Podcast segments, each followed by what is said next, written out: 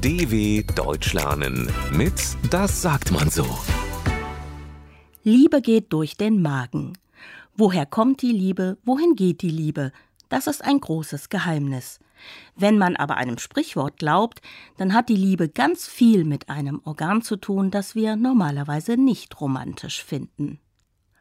Emily und Adrian kennen sich noch nicht so lange, aber es ist ganz klar, sie finden einander interessant.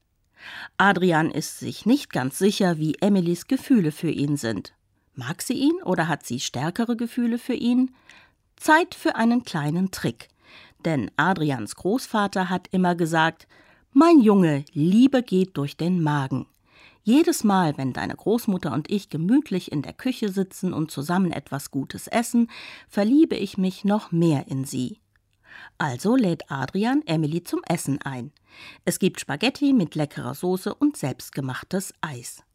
Während die beiden am Tisch sitzen und das Eis löffeln, schaut Adrian Emily tief in die Augen und sie stellt fest, ich hab diesen Mann zum Fressen gern.